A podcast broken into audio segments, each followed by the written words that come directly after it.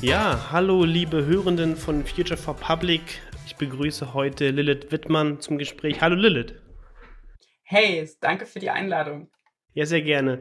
Wir reden ja heute über das Thema, da haben wir das Oberthema gewählt, Politik, Verwaltung und Medien. Aber ich würde sagen, bevor wir inhaltlich reingehen, wäre es ganz cool, wenn du dich kurz vorstellen würdest. Also, was machst du beruflich, womit beschäftigst du dich und auch was du privat machst? genau, also äh, mein Name ist Lilith Wittmann und ich, ähm, ja, beruflich arbeite ich im weitesten Sinne in der äh, IT-Branche ähm, seit nunmehr bald zehn Jahren in meinem normalen Job, Tagesjob bin ich irgendwie so Engineering Managerin bei einer Firma. Das heißt, ich leite da irgendwie Entwicklungsteams. Und äh, ich glaube, es ist aber viel spannender, was ich in meiner Freizeit mache oder was ich zuvor so gemacht habe. Da beschäftige ich mich nämlich ganz viel mit Verwaltungsdigitalisierung in verschiedensten Facetten, aber als aus einer zivilgesellschaftlichen Perspektive. Und ähm, ich habe auch mal eine gar nicht allzu lange Zeit in einem Bundesministerium gearbeitet über das Programm Work for Germany, wo es ja darum geht, dass man irgendwie Menschen, die vorher viel in der Privatwirtschaft gearbeitet haben, in die Verwaltung schickt und äh, dann da irgendwie mit Methodenkompetenzen ein bisschen bei der Verwaltungsdigitalisierung hilft. Und da war ich dann ein bisschen kritisch und nach fünf Monaten auch schon wieder draußen. Und wie hat es dir gefallen? Also, ich glaube, es war einerseits ein super interessanter Realitätsabgleich und ich habe auch wirklich viele liebe Leute kennengelernt in der Verwaltung. Aber es war auch ziemlich frustrierend. Also, weil man halt auf einmal so diese Perspektive darauf hatte, dass an vielen Stellen eben äh, Digitalisierung nicht als der gesellschaftliche Wandel, der es in meiner Perspektive ist, verstanden wurde, sondern dass Digitalisierung halt viel so als das nächste Projekt verstanden wurde. So mit, ja, wir haben jetzt hier diese Checkliste und da gibt es jetzt das neue Gesetz und jetzt machen wir Digitalisierung, machen wir einen Haken dran und dann machen wir weiter wie vorher. Und das ist für mich halt gerade nicht Digitalisierung, sondern das Digitalisierung bedeutet für mich halt, dass man wirklich das komplette Modell, wie wir arbeiten und wie unsere Gesellschaft funktioniert, in guten Teilen umwerfen. Alles klar. Gut, dann wollen wir mal gleich jetzt mathematisch richtig reinspringen. Und zwar, wir machen mal so einen kurzen Zeitsprung ins letzte Jahr. Da hatten wir eine Bundestagswahl und das ging ja für die eine oder andere Partei nicht ganz so gut aus. Unter anderem hat die CDU diesmal ja nicht in die Koalition geschafft. Die hatten auch so eine Wahlkampf-App, die hieß, glaube ich, CDU Connect. Ich glaube, dass dir da Sicherheitslücken aufgefallen sind und die hast du gemeldet. Kannst du den Prozess kurz mal erklären, was dann passiert? Neben dass ich mich mit Verwaltung beschäftige, beschäftige ich mich auch viel mit zivilgesellschaftlicher Sicherheitsforschung. Und äh, das bedeutet, ich schaue einfach manchmal in Software rein, die ich so im App Store finde, viel auch Software, die ich in der Verwaltung finde, und schaue mir einfach mal an, was sie tut. Und das habe ich so bei dieser CDU-App gemacht, weil die halt irgendwie durch die Medien ging. Ich weiß, um ehrlich zu sein, gar nicht mehr genau, wie und wo ich das gesehen habe. Ich war einfach nur so Wahlkampf-App. Das klingt irgendwie so nach dem, was man aus dem Obama-Wahlkampf 2013 mal so gehört hat. Also irgendwie so Big Data und man versucht, datengetrieben Leute zu beeinflussen. Und fand ich einfach interessant. Und habe mir diese App mal angeschaut. Und dann ist mir halt relativ schnell auf so einer technischen Ebene aufgefallen, dass irgendwie alle Daten, die in dieser App auf einem Server gespeichert wurden, völlig offen lagen. Also irgendwie alle Leute, die sich in dieser App registriert haben, da konnte ich deren Adresse, deren E-Mail-Adressen sehen und ich konnte auch sehen, wie die Leute von Haus zu Haus gegangen sind, um WählerInnen zu überzeugen. Und äh, mit Meinung von dem jeweiligen Haushalt, bei dem sie waren und auch noch so andere beantwortete Fragen und Interessen und so weiter und so fort. Und da dachte ich, das ist ganz schön kritisch, dass das so offen im Internet steht. Und äh, dann habe ich das äh, in der E-Mail zusammengeschrieben und habe der CDU und dem äh, Land zuständigen Landesdatenschutzbeauftragten Bescheid gesagt. Und dann war die CDU, nachdem sie das tatsächlich verstanden haben, dass da ein Problem gibt, auch relativ fix, haben das aus dem Internet genommen und haben auf Twitter geschrieben, ja, äh, Lilith Wittmann hat da eine Sicherheitslücke gefunden, die App ist jetzt offline. Dann habe ich einen Report geschrieben, wo ich diese Sicherheitslücke erklärt habe und habe den veröffentlicht, weil App war offline, Sicherheitslücke war bekannt. Also soweit so gut. Und dann war das auch quasi so gegessen und ich hatte irgendwie die Hoffnung, dass ich nicht wieder auf die Idee komme, so eine schlechte App online zu nehmen und das dann auch erstmal nicht passiert. Und so ein paar Wochen später bekomme ich dann so eine E-Mail von der Polizei, dass die CDU mich angezeigt hat äh, wegen des Hacker-Paragraphen. Und da war ich natürlich erstmal schockiert, weil ich meine, ich habe irgendwie nach einer Sicherheitslücke gesucht, nicht böswillig, habe denen irgendwie Bescheid gegeben und ähm, dachte, die freuen sich, dass ich denen irgendwie so ein bisschen geholfen habe, war natürlich nicht ganz glücklich drüber, dass ich irgendwie so Medienarbeit gemacht habe, wo ich gesagt habe, ich finde jetzt die CDU kann das mit der Digitalisierung nicht so gut. Das verstehe ich, aber am Ende des Tages habe ich ja keine Daten geklaut und habe denen auch keinen wirklichen Schaden verursacht. Ähm, aber ja, die CDU hatte mich deswegen angezeigt, äh, wegen des sogenannten Hacker-Paragraphen. Und das Ding ist, der Hackerparagraph, der wurde auch von der CDU verabschiedet, schon vor ein paar mehr Jahren. Und da drin steht, dass das Eindringen und der Versuch des Eindringens in fremde Systeme grundsätzlich immer illegal ist. Dabei ist es egal, warum man das tut. Also ob man das tut, um jetzt irgendwie Daten zu klauen und die zu verkaufen zum Beispiel, oder ob man das tut, um Sicherheitsprobleme zu finden, aufzuzeigen und den Leuten, die die Sicherheitsprobleme verursacht haben, Bescheid zu sagen. Da unterscheidet der Hackerparagraph nicht. Und das hat die CDU sich zunutze gemacht und dann haben die mich angezeigt. Und das war natürlich super ärgerlich und stressig, weil so eine Anzeige ist immer scheiße. Dann hat man irgendwie Angst wegen einer Hausdurchsuchung und so weiter und so fort. Und äh, naja, ich hatte sehr viel Glück, weil ich bin ja nicht so unbekannt und ich habe dafür viel Medienaufmerksamkeit bekommen und alle haben sich lustig über die CDU gemacht. Und am Ende wurde diese Anzeige dann relativ schnell eingestellt. Und es ist ziemlich lustig, warum sie eingestellt wurde. Nämlich, weil die Sicherheitslücke, die ich gefunden habe, so trivial war, dass der Staatsanwalt gesagt hat, man kann da nicht von Hacken im Sinne des Hackerparagraphen sprechen. Die Daten waren also so offen, öffentlich zugänglich aus der CDU-App, dass ich da nicht irgendwie illegal im Sinne dieses Paragraphen hätte eindringen können. Das heißt, die CDU hat mich nicht nur angezeigt, obwohl das moralisch irgendwie schon ziemlich fragwürdig war, sondern sie haben mich wegen etwas angezeigt, was aus Sicht der Staatsanwaltschaft nicht mal unter diesen Hackerparagraphen gefallen ist. Du hast es schon so ein bisschen gesagt, du fandest es moralisch ein bisschen fragwürdig. Das ist jetzt ja bestimmt nicht die erste Sicherheitslücke, die du entdeckt hast. Und ich gehe davon aus, dass du solche Prozedere auch schon mal gemacht hast. Das heißt, du entdeckst Sicherheitslücken und meldest dich erstmal persönlich bei den Betroffenen. Wie reagieren die denn normalerweise? Und gibt es so eine Vereinbarung, dass man quasi so gutartige Hacker erstmal nicht belangt? Also es gibt äh, nicht per se eine Vereinbarung, die sagt, ja, man zeigt HackerInnen erstmal nicht, per, nicht an oder so, sondern es ist sehr häufig so, wenn man so Sicherheitslücken findet und meldet, dass dann beiden Seiten so implizit klar ist, die Person wollte mir irgendwie nicht schaden, deswegen mache ich da jetzt auch keinen Ärger, weil das ergibt ja keinen Sinn und im Zweifel macht das irgendwie schlechte Presse für die Person mit der Sicherheitslücke. In der Regel funktioniert das ziemlich gut. Also man schreibt diesen Report, man meldet das, wartet, bis die Lücke geschlossen ist und redet dann drüber. Und in ganz vielen Fällen, auch im letzten Jahr, hat das ohne weiteres funktioniert. Da sind die Unternehmen natürlich nicht glücklich drüber, wenn man ihnen eine Sicherheitslücke meldet. Das ist klar, weil das heißt, sie haben halt irgendwie was verkackt. Also sie haben halt irgendwas falsch gebaut oder schlecht gebaut. Und da ist was kaputt. Und da sind die nicht super glücklich drüber, wenn man denen so eine Meldung schreibt oder die das erste Mal deswegen anruft und da ist ein Unternehmen mal gestresst. Das passiert. Allerdings habe ich es im letzten Jahr selber kein einziges anderes Mal erlebt, dass ich deswegen angezeigt wurde, sondern es war das, nur der eine Fall mit der CDU tatsächlich. Wäre mal interessant gewesen, was da passiert wäre, wenn die Staatsanwaltschaft gesagt hätte, dass es schon eine strafrechtliche Relevanz gehabt hätte, ob die CDU das eventuell doch letztendlich durch, die ganzen, durch den ganzen Mediendruck zurückgezogen hätte und ob natürlich die Grundlage da ist überhaupt für eine Strafanzeige. Genau, also die CDU hatte öffentlichkeitswirksam dann irgendwann noch gesagt, dass sie das zurückziehen wollen würden. Allerdings kann man ja eine Strafanzeige nicht einfach so zurückziehen. Man kann so einen Strafantrag, glaube ich, zurückziehen, also wenn es ein Antragsdelikt ist. Aber der Hackerparagraph ist halt kein Antragsdelikt, sondern die Staatsanwaltschaft muss dann quasi von sich aus weiter ermitteln. Und äh, ja, wäre natürlich interessant gewesen. Glücklicherweise gibt es solche Fälle aber nicht super häufig. Dann wollen wir mal zum anderen Thema kommen und zwar, ja, worum auch sonst um Corona. da haben wir ja jetzt seit, ja, seit mehreren Wochen, vielleicht auch schon, ja, sagen wir mal mehreren Wochen, so eine angepasste Teststrategie der Bundesregierung. Das heißt, PCR-Tests für Leute, die nicht in der kritischen Infrastruktur beschäftigt sind, kriegen die eher nicht und man setzt so ein bisschen auf diese Schnellteststrategie. Ja, ich weiß gar nicht, wie viele Schnelltests es in Deutschland gibt. Ich sage einfach mal einen dreistelligen oder einen hohen zweistelligen Betrag. Ich kann mich nicht. Äh, ein dreistelligen Betrag, wenn man äh, teilweise dieselben Tests aber unter unterschiedlichen Marken mitzählt. Und diese Präzision ist ja nicht bei jedem Test gleich. Und äh, du bist ja immer kollektiv aktiv zur Forschung und ihr habt so ein bisschen versucht, euch dem Problem anzunehmen. Was habt ihr da gemacht? Genau, also bei Zerforschung haben wir irgendwie dieses Problem erkannt, dass es richtig schlechte Schnelltests auf dem Markt gibt.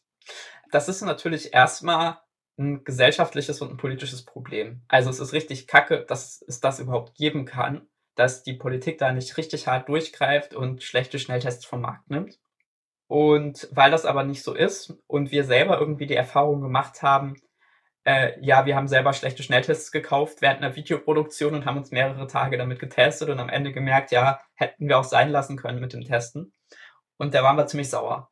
Und dann haben wir gedacht, ja, wenn die Politik das irgendwie nicht regelt, dann müssen wir das am Ende wohl leider als Zivilgesellschaft mal wieder in die Hand nehmen.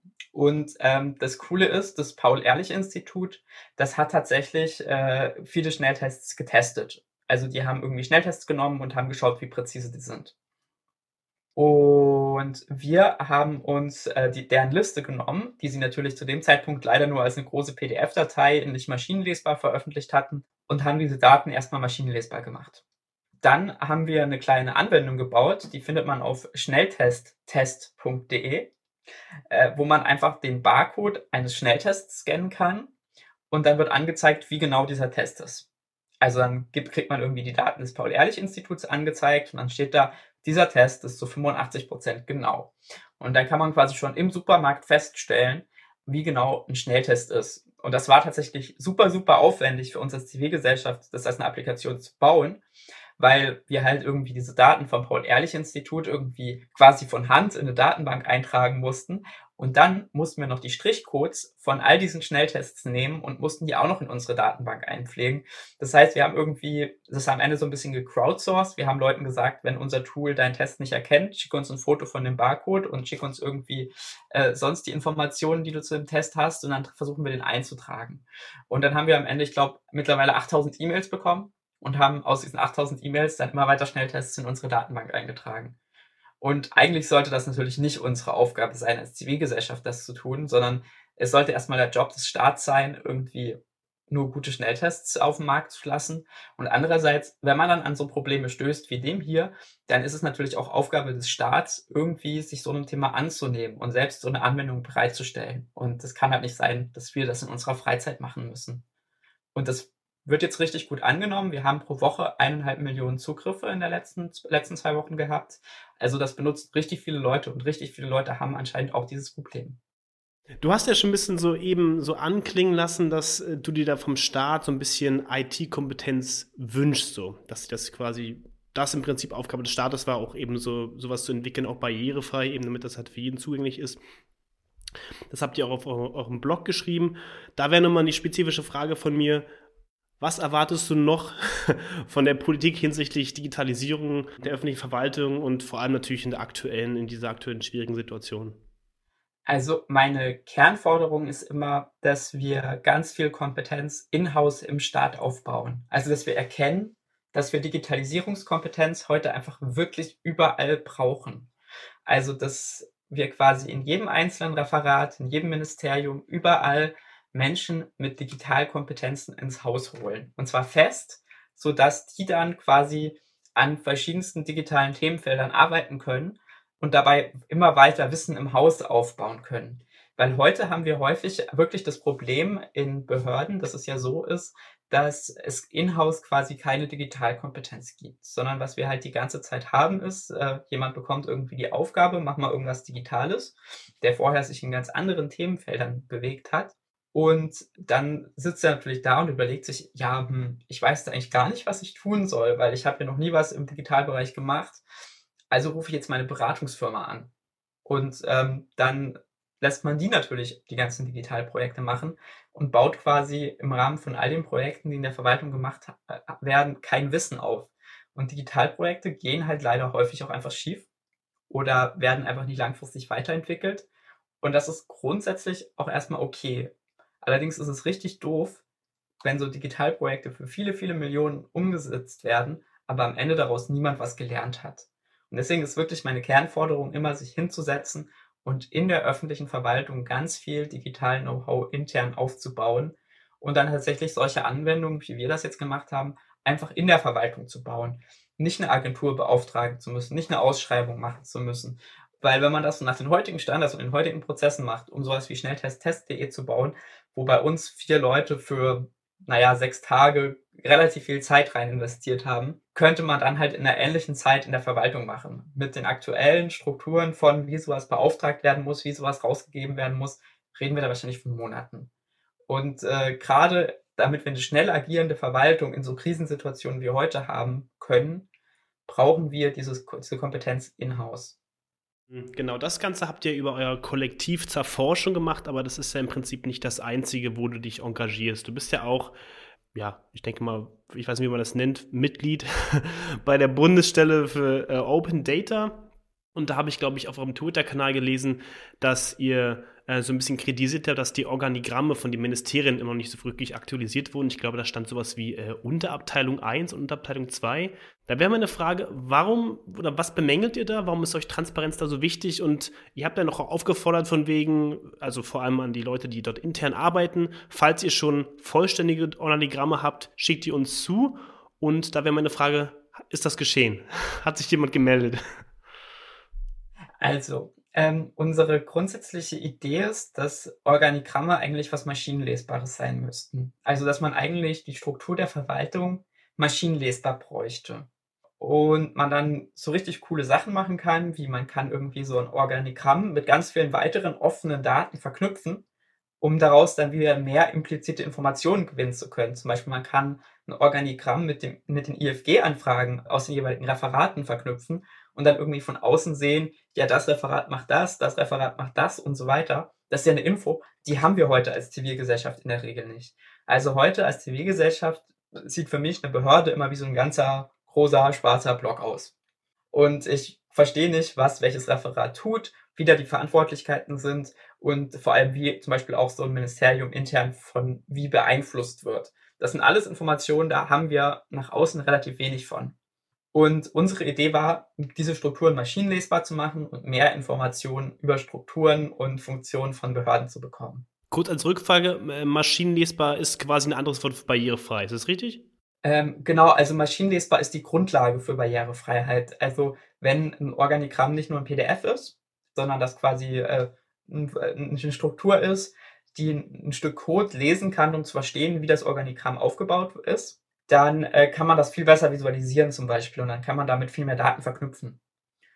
Ähm, und deswegen ist für mich eigentlich Maschinenlesbarkeit immer so eine Grundlage, um was barrierefrei gut zu bauen. Ähm, genau, und das haben, wollen wir für die Organigramme machen und haben da auch Software für geschrieben.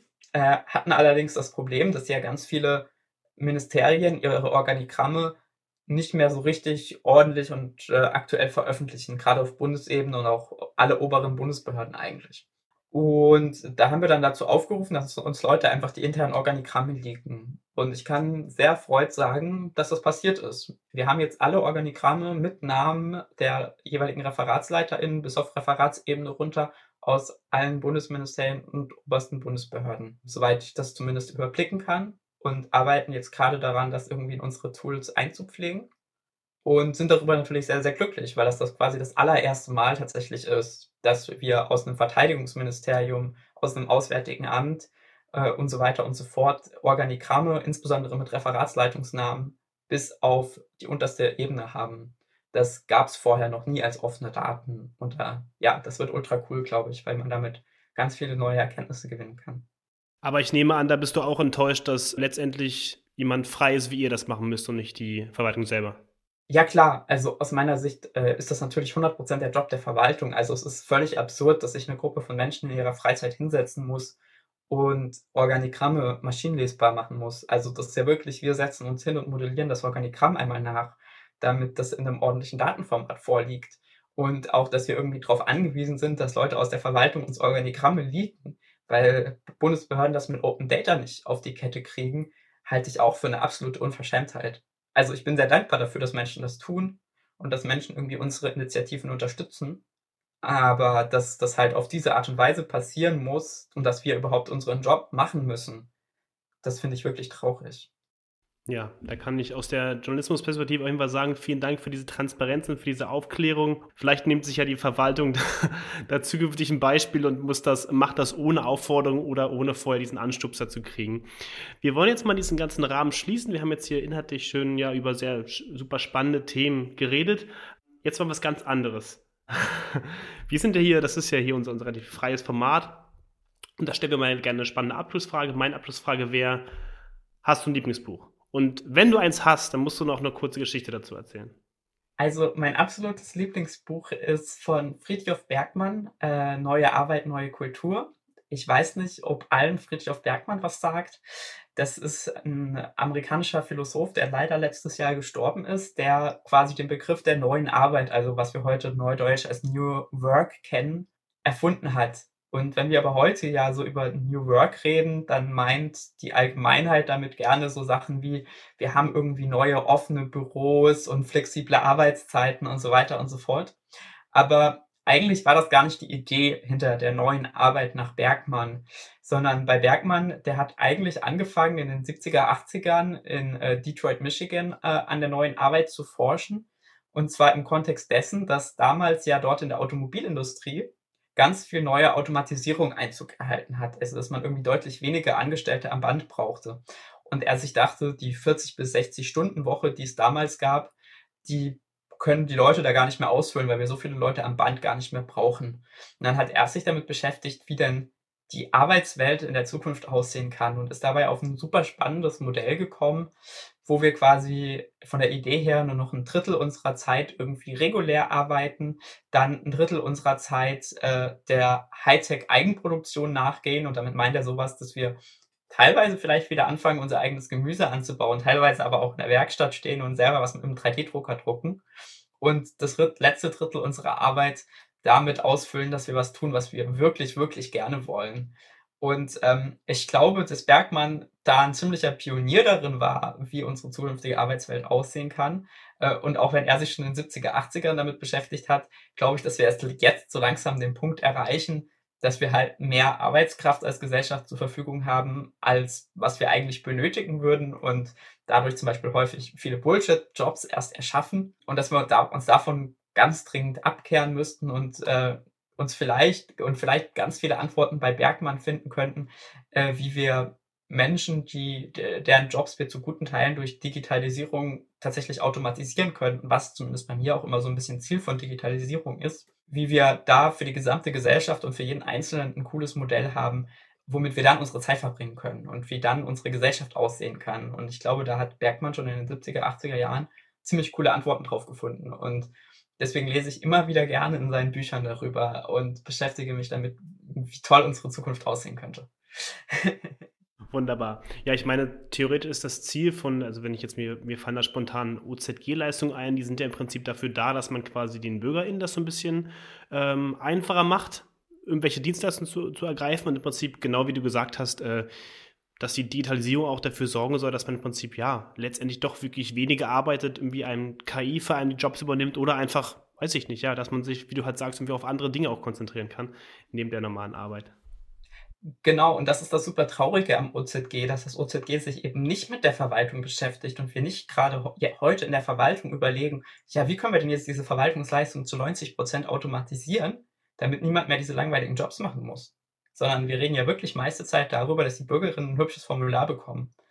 Und das finde ich eine, ziemlich, eine ziemliche Schande, um ehrlich zu sein, weil ich glaube, dass wir eigentlich auf der anderen Seite anfangen müssten. Also es ist gut, dass wir uns auch um die Formulare kümmern, nicht falsch verstehen, aber eigentlich müssten wir uns darum kümmern, wie wir Verwaltungsprozesse effizienter und automatisierter und trotzdem noch menschlich und fair machen. Das finde ich einerseits technisch spannendere Herausforderung und andererseits glaube ich, dass es gesellschaftlichen Teilen sogar den cooleren Impact haben könnte. Alles klar. Lilith, ich danke dir super für das Gespräch. Das war echt sehr, sehr spannend und ja, leider muss ich dir sagen, dass du da weitermachen musst, wo du gerade arbeitest. Es gibt zu wenig Leute, die, glaube ich, deine Arbeit machen und äh, ja. vielen, vielen Dank. Danke, dass ich da sein durfte. Ciao.